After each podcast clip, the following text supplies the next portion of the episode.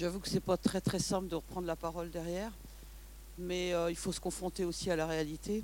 Et la réalité, c'est aussi ça, ce, film. Euh, c'est un film qui dérange, qui bouscule, c'est un film de colère. Et donc, je vais vous présenter nos trois intervenantes auxquelles vous allez pouvoir euh, poser vos questions. N'hésitez pas, je crois que le genre de film en soulève, en soulève beaucoup.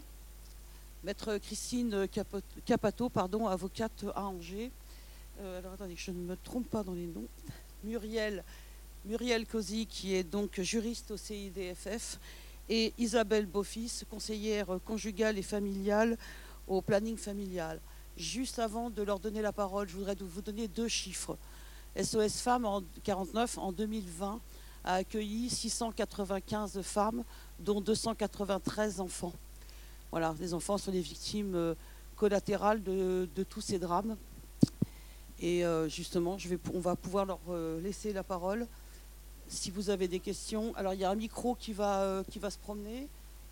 C'est souvent difficile la première question, donc moi je voudrais en poser une.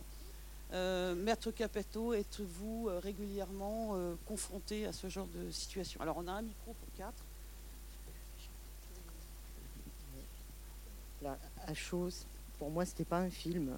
Donc, euh, j'ai eu l'impression d'avoir euh, vu derrière la porte. Voilà. Donc euh, c'est assez compliqué parce qu'on peut se protéger des mots, des échanges, des écrits, mais des images, c'est beaucoup plus compliqué. Je vais vous laisser toutefois vous présenter en quelques minutes. On ne va pas faire un débat, je pense, très très long certains mots vont, suffire. Je vous laisse euh, vous présenter à tour de rôle euh, quelques minutes pour dire euh, pourquoi vous êtes là, quel est votre quotidien, et puis après on enchaîne vous, l'avez déjà dit, mais Christine Capato, avocat à Angers. si je suis là, c'est qu'on m'a peut-être reconnu une certaine sensibilité aux situations de violence conjugale. Et euh, à chaud comme ça, j'ai envie de dire qu'on a un décret qui vient d'intervenir le 24 novembre, donc c'est tout récent, et qui euh, tend à reconnaître un statut de victime aux enfants. Il était grand temps. Voilà ce que j'ai envie de dire. Même s'ils ne sont pas victimes, bien évidemment, de coups directs, on sait que quand ils sont exposés à ce type de situation, ils sont des victimes. Voilà ce que je voulais dire et je me félicite de ce décret qui va rentrer en, euh, en, vigueur au mois de février. Merci. Euh, Muriel Cosi, donc euh, juriste au Centre d'information sur le droit des femmes et des familles. il s'agit d'une association qui appartient à un réseau national qui œuvre pour l'égalité entre les femmes et les hommes. Et on a notamment donc un, secteur juridique qui est souvent la porte, la porte d'entrée des victimes de violences. Euh, parce que souvent elles viennent euh, se renseigner sur une séparation et pas directement sur les violences. C'est quelque chose qui est encore tabou malgré, le Grenelle, malgré MeToo, malgré tout le reste. nous sommes aussi association agréée, association d'aide aux victimes par, par la, la justice. C'est vrai que je, je pense que, comme mes collègues, on est encore assez émus de ce film, en fait. Euh, d'autant plus que, voilà, pour moi, il me rappelle, euh, me rappelle des choses. Euh, d'un féminicide qui s'est passé aux 18 ans de la fille. Donc, c'est assez violent, en fait. quoi d'autre?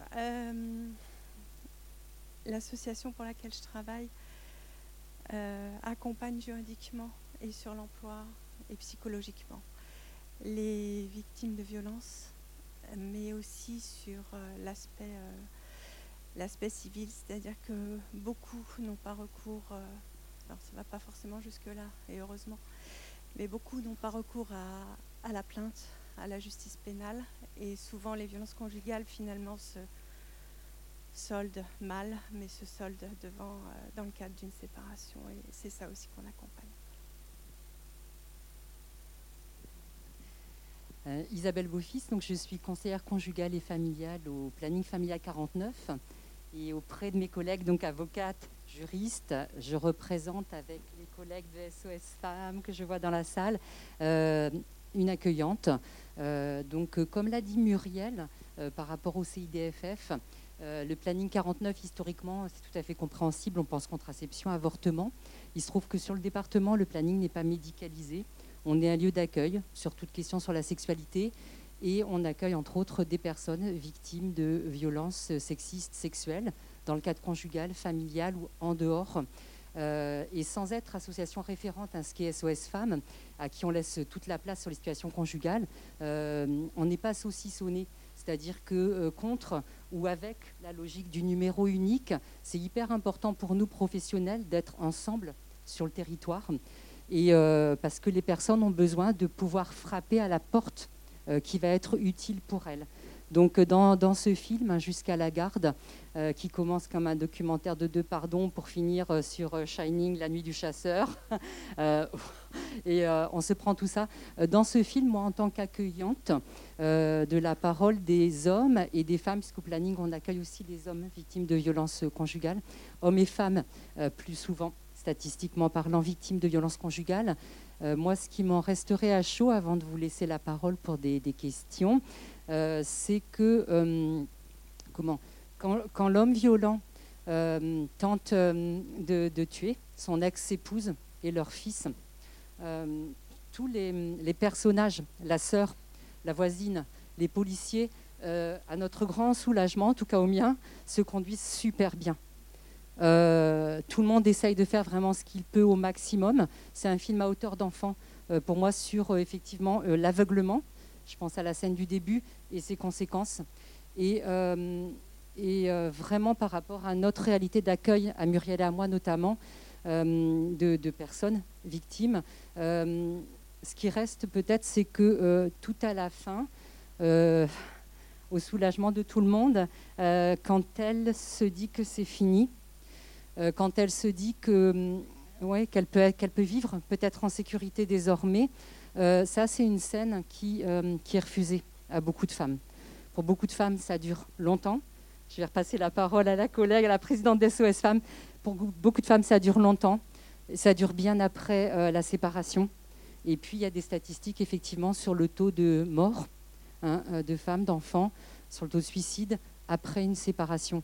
Donc, il y a intérêt à ce qu'on soit nombreuses, nombreux, costauds, costauds, pour, euh, pour dire que c'est pas possible, que c'est plus, qu'on veut plus ça, qu'on veut pas un monde comme ça, ni pour nous, ni pour nos enfants. Je crois surtout qu'on va essayer d'avoir des interventions des, uns et des autres euh, si vous, euh, si vous souhaitez, si vous avez des questionnements, qu'on puisse y répondre. je vais demander aussi à Sandra Dufaux-Peigné, qui est la directrice de SOS Femmes, de bien vouloir me rejoindre. Elle a une expertise nettement supérieure à la mienne euh, en, sa, qualité de directrice et euh, sur les questions beaucoup plus techniques que vous pourriez avoir.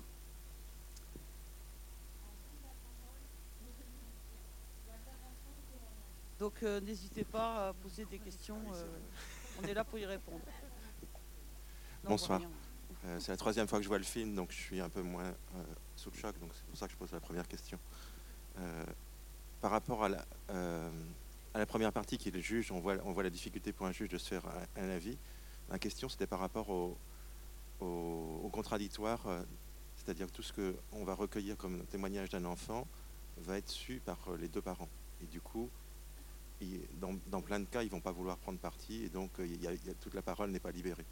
Donc je voulais avoir votre avis sur ce fait que tout ce qui est dit par un enfant, alors qu'il n'y a, pas le secret de, la psy, quand on est chez un psy, là, c'est pas le cas. Alors, euh, lors de, la scène il y a le juge, les avocats et les parties, euh, le préambule et la lecture d'une audition de l'enfant euh, qui est effectuée en vertu des dispositions légales qui oblige, parce que c'est une obligation, les parents à aviser leurs enfants en âge de discernement, c'est-à-dire en Angers, c'est à peu près 8-9 ans, à leur délivrer une information comme quoi ils peuvent s'exprimer de façon générale dans toutes les instances, les procès qui les concernent, et en particulier dans le cadre des séparations de, leurs parents. Donc en fait, quand le juge commence en fait par dire que l'enfant a été entendu, c'est une audition qui est faite souvent à Angers, en tout cas avec un avocat qui est dédié à l'enfant. et effectivement, on sait, et l'enfant le sait, c'est que généralement les avocats ont accès intégralement à cette audition. Le juge, bien évidemment, des fois même l'a fait, personnellement, bien évidemment, connaît l'audition. Euh, ce qui fait que euh, quand on dit c'est contradictoire, ça veut dire qu'on peut discuter cette audition. C'est-à-dire qu'il n'y a pas euh, d'éléments, entre guillemets, secrets dans un dossier. Normalement, tout est échangé, les pièces sont échangées, on connaît tout d'un dossier, et notamment l'audition de l'enfant. Donc, il faut quand même, et je pense que c'est ce que font les avocats qui assistent leurs jeunes clients, il faut comme dit le juge, il n'y a pas de secret autour de ça. Donc des enfants, sans doute, vous avez raison, euh, euh, s'auto-censurent par rapport à ce qu'ils ont envie de dire parce que loyalement, on leur dit attention, tes parents vont avoir accès à ce que tu dis. Euh, néanmoins, tu peux dire ce que tu as envie de dire. Mais ça, c'est pas toujours si simple que ça. Ceci étant, on a, souvent constaté que lorsque c'est l'esprit, normalement, c'est le juge qui est censé faire l'audition. souvent, le juge a peut-être un peu une autre approche euh, que ses délégués lors de l'audition, parce que je pense que des fois, il a la sagesse euh, peut-être de tourner les choses un petit peu autrement, en tout cas d'aider à tourner les choses autrement, notamment quand en général il le fait, c'est qu'il y a une situation très compliquée, ce qui permet quand même de protéger l'enfant en dépit de la parole qu'il a pu avoir. Voilà, en tout cas, c'est la sensation que j'ai eue.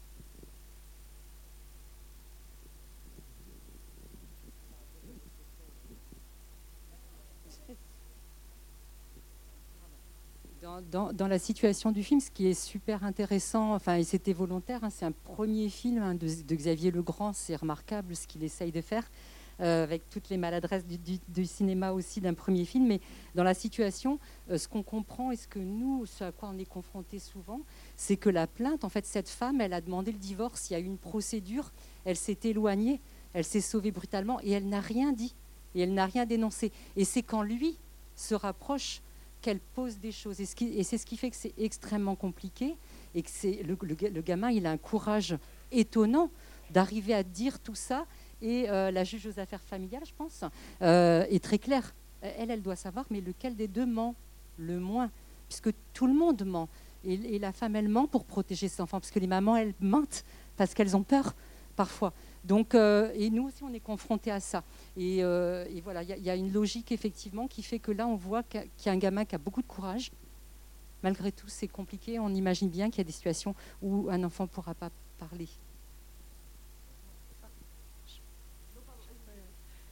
Je pense que euh, c'est surtout deux visions différentes d'une réalité, plus ou moins effectivement approprié euh, de, manière différente, mais euh, le, mensonge, je, pense que c'est plus la vision, sa propre réalité, sa propre vérité, et, et effectivement, le juge est confronté au fait qu'il y a plusieurs vérités individuelles. Et quelle est la vérité judiciaire là-dedans? Peut-être sur le, le, fait que euh, la parole de l'enfant, en réalité, elle est importante. Parce que je, pense qu'on a euh, toujours dans l'idée qu'il faut lui épargner des choses à l'enfant et que euh, le faire, entre guillemets, déposer comme ça, le faire parler de ses parents, de sa situation, bah, quelque part, la justice ne devrait pas avoir besoin de ça pour se faire une idée. Donc il y a quelque chose d'un peu d'impudique dans le fait d'utiliser le témoignage d'un enfant. Et par expérience, je pense que pourtant, il y a beaucoup d'auditions d'enfants qui ont fait basculer des situations, en tout cas dans le sens d'une protection. Et heureusement qu'ils ont eu le courage de parler quand la parole leur a été donnée. Juste un chiffre aussi, c'est les femmes victimes de violences conjugales, 18% d'entre elles vont aller déposer plainte ou aller sur un acte judiciaire. Donc il faut savoir aussi l'iceberg et le nombre de femmes qui, parce qu'il faut se rappeler qu'une femme victime de violences conjugales, le premier besoin dont elle a, c'est que les, violences se cessent, ça s'arrête, euh, couplé avec la peur et la honte. Et qu'aujourd'hui, voilà, 18% des femmes déposent plainte. Donc ça donne aussi toutes les femmes qui n'ont euh, pas non plus les étapes qu'on vient de voir dans le film. Je crois qu'on peut ajouter aussi que les, femmes euh, portent plainte et quittent leur foyer aussi dès que l'enfant, quand l'enfant est mis en danger. Et euh, souvent, certaines subissent pendant longtemps, tant que l'enfant lui-même n'a pas été mis en danger par, euh, par monsieur, comme on dit. Et ça, ça les autorise, elles s'autorisent davantage à agir quand les enfants sont mis en danger. Ah oui, pardon, excusez-moi. Euh, je, voulais juste euh, me permettre d'ajouter quelque chose sur les auditions d'enfants. Euh, en fait, au-delà de la parole, au-delà de la parole, il y a aussi les expressions d'enfants. Et c'est vrai qu'on peut avoir des auditions d'enfants où l'enfant va pleurer tout au cours de son audition. Et ça, enfin, le rôle de l'avocat à côté, c'est de faire noter, et, la, dame de médiation ou le monsieur qui le reçoit note. je voulais faire une deuxième observation sur les auditions d'enfants. Certains magistrats à mon grand regret, euh, note que les enfants sont dans leur toute puissance, euh, notamment des, adolescents, parce qu'ils ont des positions euh, quand même assez tranchées sur ce qu'ils ont vu, dans leur toute puissance, ou qu'ils ils sont dans la parole de la mère souvent, voilà, et qu'il n'y a que la parole de la mère qui compte.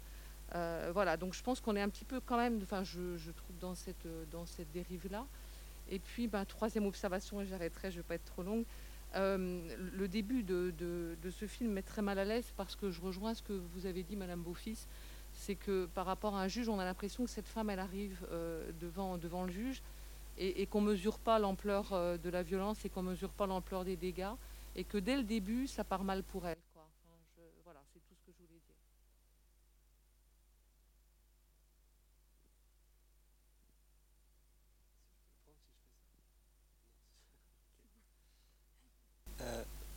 Bonsoir à tous. Euh, déjà, chaud comme ça, euh, waouh, fait, euh, ça fait froid dans le dos. J'ai une question, mais peut-être juste une petite observation sur le film. Merci pour ce film d'ailleurs. c'est comme s'il y avait une montée crescendo de la violence qui nous pète à la gueule d'un coup. Et moi, de mon rôle d'observateur, en dehors de ça, je me suis dit à des moments, mais il y a comme une léthargie dans ce film. On sait qu'il y a quelque chose de malsain, de violent, mais on n'arrive pas trop à mettre la main dessus et d'un coup ça pète et c'est ça pète et c'est dramatique. Et euh, du coup je rejoins ce qui s'est dit euh, avec ma question. Euh, moi je suis éducateur spécialisé en formation et donc je travaille beaucoup avec des enfants, notamment des enfants qui sont sous le, coup de la protection de l'enfance. Et quand j'entends au tout début du film le témoignage de Julien, et qu'après j'entends la décision de, de maintenir d'engager les droits de visite, je me dis mais comment, comment une telle décision elle peut être prise est-ce que dans les faits, ça peut vraiment se passer comme ça? Alors que de, ce que j'en comprends, la, juge aux affaires familiales n'a même pas rencontré Julien euh, a posteriori. Il n'y a pas eu plus d'investigation de, ça, alors que son témoignage, il est quand même super fort à ce, gamin. Quoi. Alors, je crois qu'on est d'accord pour dire que dans la réalité, ça se passe effectivement comme ça. Euh, parce qu'effectivement, la violence, eh ben, elle a lieu, alors sauf à la fin, mais sinon, elle a lieu dans le huis clos. Euh, elle a lieu devant parfois des personnes dont le témoignage, pour être recevable en justice, n'a pas une force probatoire extraordinaire, c'est-à-dire que ce sont des membres de la famille éventuellement. C'est recevable en justice, mais avec une crédibilité moyenne. Et, on part d'un principe qui est qu'il y a bien euh, un droit parental, et heureusement d'ailleurs qu'on part de ça. C'est donc, en l'occurrence à Madame, d'apporter les éléments de preuve pour priver d'un droit fondamental une personne. Donc, en termes de, de, valeur de justice, on est extrêmement haut pour priver euh, d'un droit de, de visite et d'hébergement. Et heureusement, dans le cas présent, on est choqué, bien sûr, du droit de visite, surtout quand on voit la suite mais on pourrait avoir une résidence alternée. Il y en a. Et les résidences alternées, c'est un moyen extraordinaire de connaître toute l'intimité, bien sûr, de l'enfant, mais de l'autre parent. Et euh, voilà, c'est quelque chose à... Alors, euh, donc on, est bien face à un, film, à une fiction, puisqu'effectivement, là, on a une situation qui évolue grosso modo sur trois week-ends. ce qui se passe à la fin, c'est dramatique, mais ça va être décisif pour la suite, parce que pour le coup, ça fait preuve. nous, on accompagne des situations où on se retrouve avec résidence alternée pendant un an, pendant deux ans, avec des traces sur les enfants. En tant qu'éducateur, pour la personne qui a parlé, vous devez le constater. Et, et en même temps, on doit remettre l'enfant aux parents. Euh, tant qu'il n'y a pas de, démarche, on, se bagarre. Donc même Maître Capato pour intervenir. Ça peut prendre beaucoup de temps pour qu'il y ait les éléments de preuve qui fassent qu'effectivement il y a une privation de ce droit. Euh, Ex-éducatrice, on a vécu ça. Moi j'étais en pouponnière et on remettait l'enfant avec une observation, un signalement à chaque fois, mais dans des conditions dramatiques aux parents. Et on ne peut pas, nous, euh, de notre place, comme la maman ne peut pas, refuser de, remettre le, jeune, garçon. Quoi. Donc euh, c'est extrêmement compliqué, mais effectivement, on ne peut pas priver un père ou une mère de son droit euh, sans preuve. On achoppe un peu là-dessus euh, des témoignages de justice. J'ai la sensation qu'en réalité, bien souvent, c'est un peu la double peine pour ces femmes victimes de violences parce qu'elles se retrouvent à égalité dans le bureau du juge avec quand même ce qui est son agresseur. Parce qu'en réalité, elle a voulu avoir l'intelligence, elle a voulu avoir la, sensibilité, aussi le sentiment de culpabilité qui est inhérente à toutes les victimes, de ne pas déposer plainte avant, alors qu'elle avait sans doute, on le sent, et vu la réaction de cet homme, sans doute des, bonnes raisons de pouvoir déposer plainte euh, avant. D'ailleurs, on voit l'inquiétude euh, dans le regard des enfants perpétuellement, donc il s'est passé des choses. Tout l'art du film, c'est de pas de, pas nous montrer ce qui s'est passé avant, et on la voit. Euh, finalement dans le bureau du juge à égalité parce qu'en fait elle n'a jamais déposé plainte. Donc c'est parole contre parole avec quelques éléments. Ils ont été ramassés un, vieux certificat dont elle s'était jamais servi avant. Donc bien évidemment, euh, votre avocat en fait un petit peu ses choux gras en disant bah oui ça sort de nulle part. Bah, oui, ils n'ont pas voulu. Euh, d'ailleurs même à un moment donné, je crois qu'elle parle à sa sœur qui lui dit allez on y va demain à 10h. Euh, je pense que si ça s'était pas passé comme ça dans la, après dans la soirée, le lendemain à 10h, euh, n'y serait pas allé déposer plainte. C'est comme ça, c'est très compliqué. Alors moi, j'ai beaucoup d'espoir ce soir parce que euh, je sens euh, de l'évolution sur l'accueil des femmes au niveau des plaintes. je sens, et c'est peut-être pour ça aussi qu'il y a plus aujourd'hui de statistiques d'augmentation, j'ai envie de le voir positivement, c'est-à-dire que les femmes, elles, sont rassurées, peut-être elles vont déposer plainte de façon plus rassurée. Euh, les hôpitaux, je crois, peuvent prendre leur plainte aussi euh, quand euh, elles vont se faire examiner. Donc, si le mot police ou gendarmerie fait peur, il y, a, d'autres pour leur permettre de dire les choses, de parler, de se mettre en protection. Mais souvent, souvent, elles ont perdu beaucoup de temps et la violence qu'elles ont vécue au cours euh, avec ce partenaire intime pendant des années, en fait, cette violence, elle va continuer ensuite pendant des années. C'est ce que vous disiez. Bon, là, on est arrivé à l'extrême pour qu'elle puisse respirer, mais effectivement, la violence conjugale, c'est pour ça qu'on punit les ex-conjoints aussi, ça peut durer plus longtemps que le mariage lui-même. Parce que quelque part, la femme s'est laissée considérer comme une chose, comme un objet, et qu'il y a beaucoup d'hommes eh ben, qui ne supportent pas de perdre leur objet et c'est insupportable. Et euh, je, finis là-dessus. Je, pense que le point d'orgue, euh, là où il y a le danger au paroxysme pour une femme, c'est quand l'homme réalise euh, qu'en fait, il n'y aura pas de retour de la femme. Parce que souvent, on se dit, bon, allez, il a compris, il se sépare, elle aussi, ils s'en vont, etc. Mais l'homme, il pense, et d'ailleurs, il insiste, on le voit, hein, il vient, il pleure, il a changé, tout va bien. Bon. Et le, moment où elle est vraiment clairement en danger, euh, c'est quand euh, l'homme réalise qu'en fait, euh, il, s'est passé quelque chose, elle ne reviendra pas. Et ça, c'est insupportable.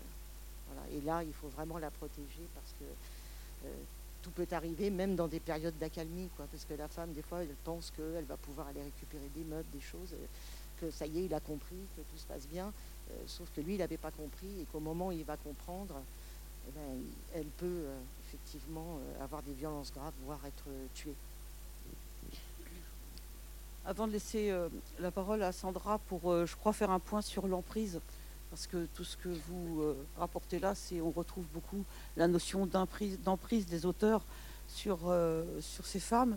vous parliez, Madame, Maître Capato, de que c'est pas facile d'aller déposer et qu'il y a quand même des choses qui arrivent. Alors, par exemple, au niveau de la, de la police et de la gendarmerie, aujourd'hui, nous avons euh, des salariés qui, euh, qui, qui font des formations. Et ça, c'est important parce qu'on a. Je suis pas sûre que c'est effectivement, ça n'a pas toujours été facile, c'est ça toujours pas pour une femme d'être accueillie euh, toujours de bonne façon dans les commissariats. Donc il y, a des, il y, a des choses qui sont mises en place pour aussi former à l'écoute, à l'écoute ces personnes-là. C'était pour rebondir ce que disaient euh, Muriel et puis euh, Isabelle. Il faut juste se rappeler pourquoi aussi on se pose la question avant que ça soit pas visible. Je vous rappelle juste les mécanismes de l'auteur. Les auteurs sont stratèges, pas forcément intelligents, mais stratèges, et que tout le travail est de rendre invisibles les actes et leurs comportements. On aime à dire que euh, c'est le gendre ou, le frère ou ou le copain bienveillant qui est sympathique, mais il y a tout ce mécanisme-là qui est mis en place et rappelez-vous aussi que les femmes sont tellement aussi éprouvées, prises dans un cycle euh, des violences qu'elles-mêmes, elles, doutent euh, de ce qu'elles vivent. On parlait de la différence entre réalité et vérité. Et puis aussi euh, toute la stratégie de manipulation de l'auteur, de les culpabiliser, de les humilier, de, les entraver dans leur capacité à agir et d'avoir confiance en elles. Et puis la question des, enfants, l'enquête virage qui est euh, sortie euh, avec les résultats, euh, montre bien que les enfants, c'est deux, deux carburants. Le carburant pour rester, et le carburant pour partir. nous, on aime à dire aussi que les femmes, c'est pas être courageuse de partir, c'est courageuse aussi de vivre ce qu'elles vivent. Et que si on prend bien conscience de ce qu'elles subissent, c'est des, héroïnes permanentes, celles qui restent et celles qui partent. C'est vrai que le, le, mot emprise, alors je ne vais pas me faire des amis, mais euh, il m'énerve un peu ce mot-là maintenant, parce que comme les manipulateurs pervers narcissiques, euh, bon, voilà, moi je, pense qu'il y a des choses qui, parlent et qui expliquent pourquoi ces femmes ont du mal à partir, mais même des fois pire, elles reviennent, c'est qu'elles sont euh, intoxiquées au quotidien. C'est effectivement un processus où souvent, pour schématiser, elles vont euh, commencer par être isolé des personnes qui sont ressources euh, parce que euh, la sœur est une conne, la mère est, pas sympa. après leur travail, bah, forcément, elle ramène pas beaucoup d'argent. Elle ferait mieux de pas travailler parce que avoir un, boulot comme ça, ouais, c'est n'importe quoi. Et peu à peu, eh bien, elles, elles, ont des personnalités qui sont détricotées et du coup, elles réagissent plus complètement avec cette lucidité qu'elles avaient avant. Et c'est pour ça qu'elles peuvent énerver, qu'elles peuvent agacer aussi, parce que euh, bah, elles sont perdues, elles sont perdues, et euh, il y a des choses qui sont fortes pour elles, c'est-à-dire effectivement, euh, c'est le père de mes enfants, c'est ma maison, j'ai mes marques là, et puis souvent elles ont le vertige de l'après, parce que ben, si elles partent, qu'est-ce qui se passe Et tout ça, c'est extrêmement compliqué, et ce qui fait que, alors je crois que j'avais vu, je ne sais plus sur un message, euh, une communication de SOS, c'est qu'en moyenne, elles reviennent sept fois, je, ne sais pas. Mais en tout cas, il, est sûr que pour les gens qui sont un peu étrangers, euh, c'est très agaçant. Et c'est pour ça qu'en plus, à un moment donné, elles peuvent être encore plus en danger, parce que les gens ont tendance à dire, allez, celle-là, ça y est, elle, est rentrée à nouveau, euh, et les gendarmes se déplacent plus. Enfin voilà, c'est un couple toxique, un conflit. C'est un conflit. Euh, et, voilà, et donc, euh, bon, allez, laissons-les, euh, voilà, et, c'est là où c'est très compliqué, parce que c'est ce retour en arrière, c'est même pas le dépôt de la plainte qui est maintenant important, c'est de faire en sorte qu'elle se protège de façon plus pérenne. Et c'est d'autant plus, comment dire, le processus de fatigue de l'entourage ou des professionnels. Hein, euh, est, d'autant plus élevé, plus intense, que euh, parfois par peur, euh, on va pouvoir mettre, quand je dis on, c'est les interlocuteurs, c'est pas la, victime. On va pouvoir vouloir mettre en place toutes les conditions d'un départ, une recherche de logement, et on sait combien c'est compliqué. donc vraiment, fournir un travail important pour qu'elle puisse partir, sauf qu'elle, elle n'a pas demandé ça. Donc, un professionnel va peut-être passer une journée entière à trouver une solution qui n'est pas demandée. Elle ne va évidemment pas s'y rendre puisque ce n'est pas son besoin. Et ensuite, quand elle va redemander se représenter, effectivement, il y aura le risque, il y a un risque de lassitude et d'ambivalence. Alors, on va la, qualifier d'ambivalente. Et, l'aide peut descendre. Et c'est pour ça que c'est important, effectivement, d'avoir bien en tête cette, ces sept allers-retours en moyenne. c'est comme pour le dépôt de plainte. Le dépôt de plainte, en moyenne, une étude canadienne d'il y a une dizaine d'années, je vous l'accorde, mais disait que c'était au bout du 54e fait. donc, il faut du temps et le rythme de la victime est, important. Et bien sûr, ça n'empêche pas une peur effroyable des personnes qui sont autour. Hmm. Pardon. Euh, j'avais une question. Juste en deux mots, ce qui est important, c'est que la femme, avant tout, elle doit être actrice de, de ses décisions, de ce qu'elle veut faire. Tant qu'elle n'est pas actrice, on ne peut pas l'aider malgré elle. Et ça, on se sent des fois bien impuissant et des fois même agacé. Il faut le dire les choses comme elles sont. Merci à tous nos, nos, conférenciers parce qu'on voit que ça y est, vous vous êtes approprié le sujet, alors que ça a été difficile de le rebondir. Alors ce, film, il est aussi intéressant parce qu'il questionne quand même sur la représentation de nos schémas familiaux, notamment donc euh, l'autorité parentale, on en a parlé. C'est un sujet qui est sans cesse au devant de la table. Parler avec ma voisine, on fait partie de commission euh, de suivi des enfants placés. On a le même souci avec des enfants placés qui sont en assistance éducative à un temps où l'assistance éducative se pose même plus parce qu'il n'y a même plus euh, d'assistance éducative possible et on maintient quand même un lien parental. Là, ça questionne aussi sur le maintien euh, du, lien au moins temporaire avec le père. Et il y a déjà plusieurs années, le, le juge Rosenzweig s'était déjà beaucoup battu, enfin, avec un langage qui pouvait peut-être choquer extrémiste en disant qu'il ne voit pas comment on peut être euh, un mari violent et un bon papa, entre guillemets. Et il se battait beaucoup pour justement faire évoluer les, choses et ses, conceptions et ses représentations. Est-ce que ça bouge un petit peu? Alors, Je m'adresse aussi bien aux associations qu'aux avocats. Ou est-ce qu'on reste vraiment ancré sur cette famille, du, lien parental qui doit être maintenu euh, quoi qu'il en coûte quoi? Je dirais que nous avons quand même une, un historique qui, euh, vous l'évoquez, hein, qui, est lourd dans ce sens-là, du maintien euh, inconditionnel euh, du lien. pour la suite de ce juge, nous avons aujourd'hui Édouard Durand, qui est un magistrat qui forme à l'école de la magistrature et qui prône le fait qu'on ne peut pas à la fois demander aux femmes de partir, de se mettre en sécurité, de mettre en sécurité leurs enfants, et leur faire en même temps l'injonction du maintien avec euh, du lien avec le père, euh, ou avec l'agresseur en tout cas. Euh, et, avec une psychologue qui est Karen Sadlier, ils ont mis en avant le concept de la parentalité parallèle. alors là, du coup, c'est pas tout à fait la question du droit de visite, mais d'arrêter de demander aux parents entre lesquels il y a eu de la violence conjugale de, de devoir se mettre d'accord. Parce que cet accord, on ne peut pas l'avoir. Et donc, le père aura, en fonction de ce qu'il a fait ou pas, un certain nombre de droits qui relèvent de l'autorité parentale ou pas.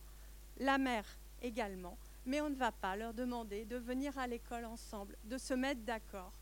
Chacun va exercer sa parentalité mais euh, les interlocuteurs, c'est à la société de s'adapter à ça. C'est-à-dire qu'on, voilà, c'est aux interlocuteurs de demander à l'un et à l'autre, et non plus de leur demander, et notamment en général de demander à la mère, de faire le lien et de bien vouloir implorer l'autorisation euh, du père. Donc euh, voilà, moi j'ai beaucoup d'espoir dans ce juge-là et, dans son travail, et, il a été nommé à la commission par rapport aux enfants. Euh, ça a été euh, une très belle journée hein, ce jour-là pour euh, un certain nombre d'entre nous. Est-ce qu'il est majoritaire aujourd'hui? Je ne sais pas, mais nous sommes tous ambassadeurs, non? Peut-être ce, qui bouge et évolue, effectivement. Alors là, pour le coup, je parle, d'une place un peu particulière, puisqu'en tant qu'association très généraliste, on a des demandes d'accueil de couples donc soit du couple ensemble, soit de l'un des deux, hein, des couples hommes-femmes, des couples d'hommes, des couples de femmes, qui viennent de façon gratuite pour parler de ce qu'ils vivent dans le couple. Et dans un certain nombre de cas, effectivement, nous, en tant que professionnels, on peut poser le mot de violence. on va faire tout un travail qui va permettre de se dire c'est quoi la différence, Maître Capato, les fleurets, je vous l'épargnerai, entre un conflit et de la violence au sein du couple. Hein. Donc, euh, on va travailler avec les personnes concernées. Euh, ce qui évolue et ce qui donne espoir aussi, c'est très concrètement l'éducation des générations à venir. C'est-à-dire qu'aujourd'hui, ce qu'on observe, c'est euh, un niveau de tolérance qui baisse. Et je trouve que c'est heureux. ça peut partir dans des sens qui nous étonnent pour les plus âgés. Mais effectivement, la violence, ça vient rarement par un coup de poing dans la figure. Il y a des tas de choses qui se passent en amont de comment ça se passe l'argent dans le couple, comment ça se passe le sexe dans le couple, comment ça se passe euh, la vie, les amis, enfin, etc. Euh, c'est quoi ce couple qui se construit ou qui s'est construit et sur quelle base? Et donc avec les personnes, les deux personnes concernées ou l'une des deux qui a choisi d'évacuer l'autre pour venir poser des questions, on peut faire un chemin qui permet d'eux, dans les actions de prévention de plus en plus, c'est pas seulement d'apprendre le droit, mais c'est de questionner qu'est-ce qu'on veut vivre demain, qu'est-ce qu'on veut vivre dans nos couples. Je pense qu'il y a plein, plein de pistes d'espoir. Euh, à côté, puisque euh, Sandra le disait, euh, le nombre de personnes qui, posent, qui déposent plainte, c'est le tout petite partie visible de l'iceberg. On accompagne aussi, nous, dans notre quotidien professionnel, des personnes qui ne déposeront jamais plainte, mais par contre qui vont faire bouger des choses, qui peuvent faire bouger des choses pas toute seule, mais avec l'entourage, avec des accompagnements divers et variés. Donc il y a quand même plein, plein de pistes d'espoir. Juste un mot, euh, je pense que les choses, elles vont évoluer parce que on va enfin reconnaître qu'un enfant qui est euh, exposé tous les jours à des relations extrêmement conflictuelles de ses parents est un enfant qui est victime de violence. Parce que jusque-là, et jusqu'à ces dernières années, c'est quelque chose de tabou de dire ça. Euh, l'enfant, souvent, euh, ce juge que vous avez vu pose des questions et euh, sa préoccupation, souvent, c'est de savoir s'il y a eu des violences qui ont été perpétrées sur l'enfant. Et la réponse, souvent, elle est non. Il n'y a pas de violence physique, en fait. Seule la mère, elle fait l'objet de, de, toutes ces attentions-là. Et le fait de se dire, mais, mais notre enfant, il est tout le temps présent. Le fait de dire cet enfant, donc, il va peut-être même devenir un, homme ou une femme violente par la suite, parce que dans les pourcentages, il y a quand même une partie de garçons notamment qui deviennent violents parce qu'ils ont vécu des violences conjugales de leurs parents, et bien de se dire oui, ils sont des victimes, pas des victimes collatérales, des victimes. Et c'est pour ça que je vous parlais de ce décret, parce que si on arrive à l'appliquer, ça, avance quand même, hein, parce que maintenant on a des violences conjugales en présence de l'enfant qui sont poursuivies. Euh, mais bon sang, euh, un enfant il peut pas grandir euh, correctement. Enfin, moi je suis désolée, j'en parle parce que les violences, il n'y avait pas de violence physique. Le père était tellement hors de lui. il avait un enfant de deux ans, il a pris le doudou, il a été le mettre dans la poubelle, voilà, pratiquement sous l'œil de l'enfant. Alors ça, ce n'est pas des violences physiques, donc il va pouvoir avoir un droit de visite et d'hébergement normal. Euh, je suis désolée, ce sont des violences extrêmement graves et, on se construit avec cette image-là et on devient un adulte avec ces images-là. Vous, vouliez ajouter un mot sur les médiations, ça me semble intéressant. C'est justement une question que j'allais vous poser. Donc, euh, si vous voulez bien. Oui. Merci. Oui. Ce que je voulais préciser, c'est que euh, en matière, quand, quand il y a violence conjugale, il ne peut pas, de par la loi maintenant, il ne peut pas y avoir de médiation, ni de médiation pénale en termes d'alternative aux poursuites, ni de médiation familiale. Alors que la justice euh, familiale demande régulièrement hein, de rechercher des accords amiables euh, avant de saisir le juge. Euh, ça a été une longue marche, une longue lutte d'un certain nombre de parlementaires et des associations féministes en général. Euh, pour obtenir ça. Pourquoi? Parce que la médiation nécessite que les deux personnes soient sur un pied d'égalité, nécessite de pouvoir euh, parler sans peur, sans peur des représailles. Et évidemment que ce n'est pas le cas euh, lorsqu'il y a violence et même lorsqu'elles ont eu lieu il y a 4, 5, 6 ans. cette peur qu'on a pu voir dans les yeux de cette femme, dans les yeux de ce fils, elle les quittera vraisemblablement jamais entièrement. Et le jour, enfin bon, tout ça pour dire qu'effectivement, ça explique pourquoi on a une position forte aujourd'hui, parce que souvent la médiation était aussi utilisée pour réaffirmer finalement, euh, enfin réaffirmer, euh, le dominant avait encore une fois euh, raison, si je puis dire, en, tout cas gain de cause, à, défaut d'avoir raison, et ça renforçait son pouvoir. Voilà pourquoi c'est interdit, et c'est important d'avoir ça en, en tête.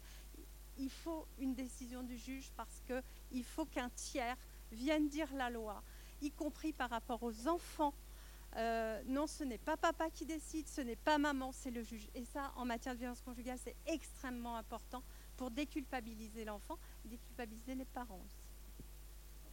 Juste un mot pour rebondir. Bah oui, bah vous avez voulu que je vienne. Hein. Alors maintenant, je, ça y est, je, voilà. Après avoir monté des horreurs, là, euh, voilà.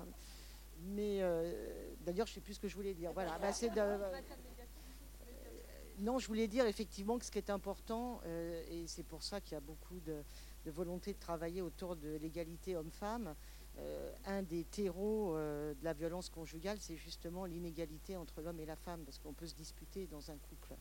Mais ce qui fait la différence et qu'on passe sur des violences conjugales, c'est qu'ils ne sont pas à. Merci, mesdames. Alors, on va prendre encore une ou deux questions, parce que le temps tourne. On pourrait parler euh, pendant des heures, euh, je pense. Euh, on va prendre encore une ou deux questions, quelques réponses. Et puis après, je vous proposerai de, clôturer. Je crois que là-haut. Bonjour. on est trois étudiantes en master de psychologie. On s'intéresse au syndrome d'aliénation parentale, à la controverse notamment sur le sujet. Euh, du coup, on, a remarqué au début du film euh, que le père et puis son avocate euh, font des sous-entendus par rapport au discours de l'enfant, de savoir si c'est vraiment son discours ou si c'est celui de la mère. On voulait savoir si cette notion de syndrome d'aliénation parentale ou d'aliénation parentale est utilisée dans les, dans les procès ou dans les plaintes.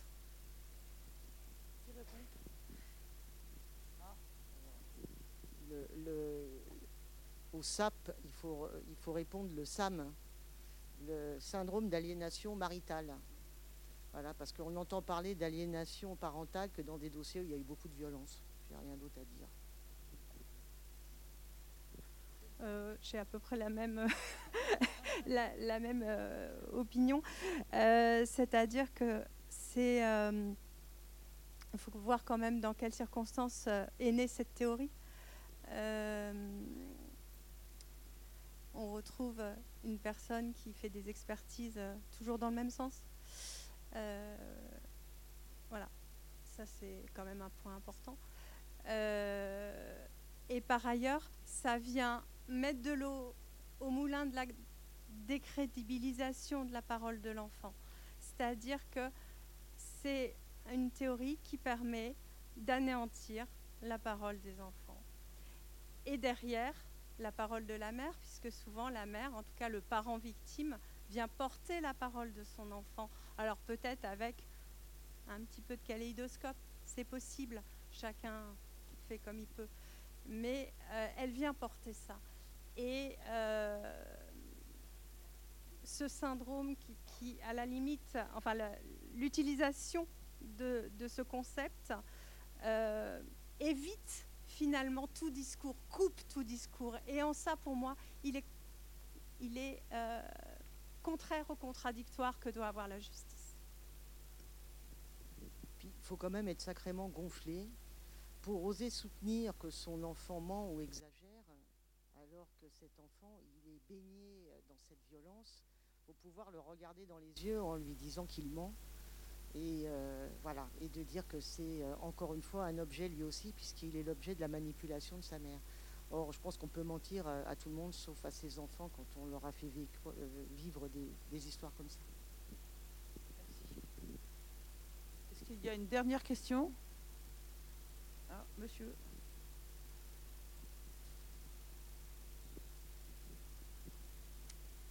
oui, c'était pour parler de l'agresseur en fait de tout ce qu'on peut faire au niveau euh, prévention de ce côté-là. j'ai l'impression qu'il n'y a pas une déontologie ou, un accompagnement psychologique à la séparation. C'est-à-dire que les pulsions qu'on a de vouloir aller savoir ce qui se passe de l'autre côté, euh, utiliser l'enfant euh, pour être médiateur, pour être inquisiteur, ou, c'est des travers que, sur lesquels on, peut être tenté. Et pour autant, si on était prévenu, on aurait déjà dans, notre tête le, fait de, ne pas comment dire, y céder en fait. Si je me fais bien comprendre, mais dans tout, ce qu'on a pu voir dans, le film, qui était les travers du père, s'il avait été préparé psychologiquement en disant ça, vous allez être tenté de considérer votre enfant ou votre femme comme un objet ou comme si ça vous appartenait, s'il y avait eu un processus psychologique en disant euh, attention, ça, ça peut arriver, mettez-vous en retrait ou raisonnez différemment. C'est pour avoir une plasticité et une, bienveillance avant la séparation, avant le, c'est du préventif en fait que, je préconiserais du psychologique du côté des agresseurs. Avant que mes collègues prennent la parole, euh, nous, notre fédération, on fait un plaidoyer pour avoir une approche systémique de la chose. C'est-à-dire que euh, penser les victimes et les enfants, parce que ce sont des victimes, euh, c'est aussi penser les auteurs et les agresseurs. Après, à chaque structure et spécialiste de les prendre en charge, mais on ne pourra pas penser un monde meilleur si demain on, ne soigne pas, on ne répare pas et on ne condamne pas ces, ces, agresseurs qui ont besoin d'accompagnement et de soins et de retour en parallèle d'une prévention et d'une éducation de tous. Euh, voilà. Alors je sais qu'il y a des stages. Alors, des, concrètement, des choses sont proposées euh, aux personnes, plutôt des hommes agresseurs. Hein. Encore une fois, je fais parler la statistique, hein, je ne veux pas être dans du binaire, mais euh, quand même, concrètement, il y a des choses qui peuvent être proposées, mais en général, quand il y a eu un dépôt de plainte, et quand il y a eu euh, une peine. Euh, donc ça, c'est très compliqué parce que du coup, ça touche un très très très petit nombre. Euh, moi, je me souviens pour avoir accompagné des collègues dans ce type de travail, alors que nous, donc par exemple en tant que planning, on refuse euh, c'est pas une question d'incompétence, c'est pas une question de compétence, c'est pas une question de, c'est juste un positionnement à un moment donné. Euh, je pense pas que la Ligue des droits de l'homme pour accueillir les tortionnaires, enfin ça devient fou quoi. Donc euh, nous de notre place, on accueille les hommes et les femmes victimes et c'est un positionnement choisi, mais euh, dans d'autres euh, départements, dans des, territoires, hein, je pense au nord, euh, un peu qui essaient de proposer des choses. moi, j'ai accompagné des collègues donc auprès d'hommes et de femmes, donc auteurs de viols et de, violences conjugales également. Et c'est vrai que ce, cet accompagnement, il manque d'une certaine façon, parce qu'il y a des prises de conscience très fortes qui peuvent se faire. Euh, sachant aussi que les profileurs en prison le font. Euh, c'est pas tout le monde qui pourra faire ce travail-là, mais il y a des prises de conscience extrêmement fortes de réaliser pourquoi il est revenu, qu'est-ce qui s'est passé, qu'est-ce qui s'est joué, et euh, effectivement, ça va éviter peut-être d'autres choses derrière. C'est assez rare. Donc, par exemple, sur notre territoire, le Maine-et-Loire, on est sur des actions ce qu'on appelait dans le temps jadis de prévention primaire, où on va aller auprès des plus jeunes hein, de, l'école au collège, au lycée, au post-bac et euh, dans les lieux de formation professionnelle euh, pour discuter, euh, mettre ces questions-là sur la table. Et qu'est-ce qu'on fait dans ce cas-là? Comment on fait? Et comment on voit son couple Et comment on voit son, son rôle de parent, père et mère à égalité? Est-ce que c'est possible? Donc il y a de la prévention pour tout un chacun, c'est toute petite tache d'huile, mais je vous rejoins complètement. C'est vrai que ouais, l'accompagnement, effectivement, manque cruellement. à mon sens, au moment, de la, séparation, il est déjà bien, bien, bien, bien trop tard. Euh, la violence, elle est, elle est, largement construite. Le système violent conjugal est construit.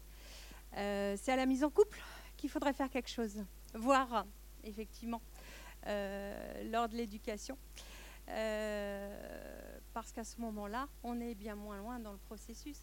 on dit souvent il faut qu'elle parte à la première gifle. Hein. Mais évidemment que ça commence pas par une gifle. Ça commence par t'étais où? D'abord gentiment, puis un petit peu plus sèchement, etc. Et ça, ces signaux-là, euh, qui peuvent être vus comme des signaux faibles, euh, on les reprend pas. On les reprend pas parce qu'à ce moment-là, bien sûr que c'est pas judiciarisé. Alors ça, on en est loin. Euh, et je dirais même que dans la société, ça passe encore. Donc là aussi, c'est un travail, euh, je pense, de, société et de chacun d'entre nous, de ne pas laisser passer ce genre de choses quand on l'entend, y compris dans notre famille, y compris dans nos cercles amicaux. donc moi je suis pour la prévention, ça c'est clair, mais pas au moment de la séparation, avant. Et, le pire dans tout ça, c'est que c'est bien souvent la victime qui s'interroge à bout d'un moment sur son fonctionnement, qui va mettre en place un suivi psychologique, qui va créer encore plus un fossé avec l'agresseur qui lui reste très longtemps, voire il euh, faut attendre une condamnation pénale pour qu'il y ait des soins. Merci, merci. C'est vous êtes passionnante et passionnée, euh, bien évidemment, sinon vous ne seriez pas là. Euh, merci à vous toutes et toutes de nous avoir suivis, accompagnés.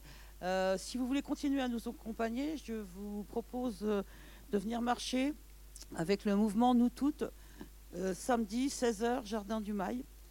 Euh, c'est une marche qui peut, euh, qui dénonce aussi euh, les, violences. Nous, SOS Femmes, on aura un stand. alors, place un bac, me semble-t-il, ça devait être place du ralliement. En fait, on, a, on nous a déménagé. Rue Saint-Étienne. Rue Saint-Étienne. Alors, ne me demandez pas où c'est, je ne sais pas, mais je vais D'ici samedi, c'est près de la place un bac. Ben, avec le planning familial et le CIDFF. Donc on peut encore se rencontrer sur l'après-midi de, samedi. Spectacle à Jean Villard à 20h samedi soir. Et c'est quelle compagnie? Je ne sais plus. Alice David et Ben Ben. Pardon Alice David et Ben Ben. Merci. Merci Margot. Donc on va, on va vous libérer. Euh, je pense que la soirée a été riche en émotions. Merci.